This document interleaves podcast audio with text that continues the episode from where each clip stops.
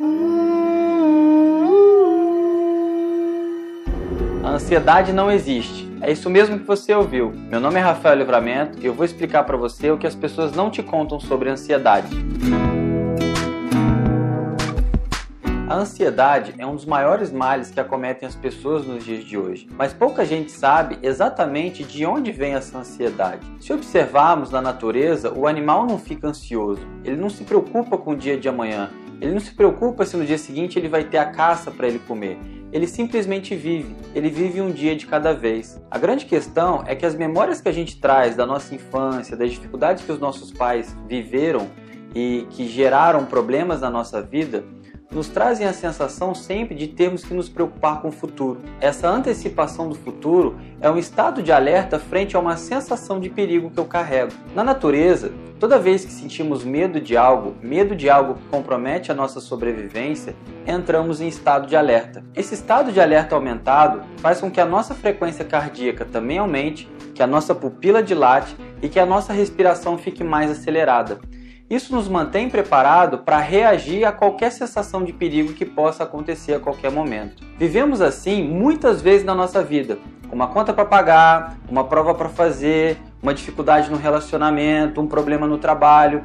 Tudo isso ativa a nossa sensação de sobrevivência como se o inimigo tivesse na nossa frente. Quando vivemos constantemente dessa maneira, temos a impressão de estar em estado de alerta constante, o que nos traz essa sensação de ansiedade. Quando vivemos constantemente com essa sensação de perigo, podemos resumir isso biologicamente em uma palavra: medo. O medo é aquilo que nos deixa ansioso frente a algo que eu interpreto como um perigo. E como que nós podemos traduzir isso em termos biológicos no nosso comportamento? Um órgão que alterado pode nos trazer comportamentos de ansiedade é a glândula tireoide. No corpo, a tireoide ela tem a função de controlar a velocidade do metabolismo, que frente a um perigo é aquela que vai falar se a gente reage mais rápido ou mais devagar frente a esse predador que nos ameaça.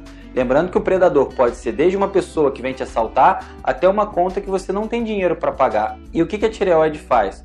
Com que tenhamos a capacidade de reagir mais rápido o suficiente para sair daquela condição de perigo. Eu tive uma vez um caso de um paciente que ele era muito ansioso e foi diagnosticado com hipertiroidismo. E qual era a história desse senhor? Ele estava passeando na rua com o seu neto e o, e o neto soltou da mão dele. E ele soltou da mão dele, foi atravessar a rua correndo e foi atropelado. Então, o que aconteceu na história desse senhor? Ele não foi rápido o suficiente para retirar aquele neto daquela situação que levou ao atropelamento dele. Então, como nessa situação ele não foi rápido o suficiente, após isso ele começou a ser rápido, rápido, rápido, que dava para ele exatamente esse comportamento ansioso.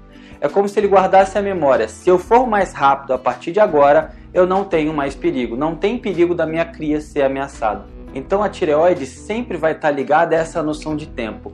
Quanto mais rápido eu for, mais chance de sobrevivência eu tenho. Então a gente tem que entender na nossa história em que momentos nós precisamos ser rápidos, mas não conseguimos. E a partir daquilo gera esse comportamento ansioso de que se eu for rápido, eu tenho mais chance de sobrevivência. Por exemplo, caso de bebês prematuros. Ele teve que ser rápido o suficiente para sair da barriga da mãe porque dentro da percepção daquele bebê era perigoso ir até o final da gestação. Então são crianças que geralmente se mexem muito, ditas ansiosas, hiperativas. Então se a gente entende de onde vem esse conflito que esse bebê viveu e ressignifica essa informação, ele não precisa ser rápido, porque aquela sensação de perigo que ele vive hoje, na verdade é uma percepção de algo do passado. Então esse comportamento ansioso pode vir de uma alteração da glândula tireoide que vem da expressão de um perigo onde eu precisei ser rápido, mas não consegui ser rápido. Quando a gente fala que o animal não se preocupa com o dia de amanhã, não significa que nós, como humanos, não precisamos nos preocupar com o dia de amanhã. Planejar é diferente de antecipar. É como você fazer um bolo. Se você faz um bolo, você tem que ter a ideia do bolo, você vai no mercado, você compra os ingredientes, mistura os ingredientes e só depois você vai botar esse bolo para assar para depois comer. O grande problema é quando a gente tem a ideia do bolo e já queria comer o bolo naquele momento. Isso é antecipar.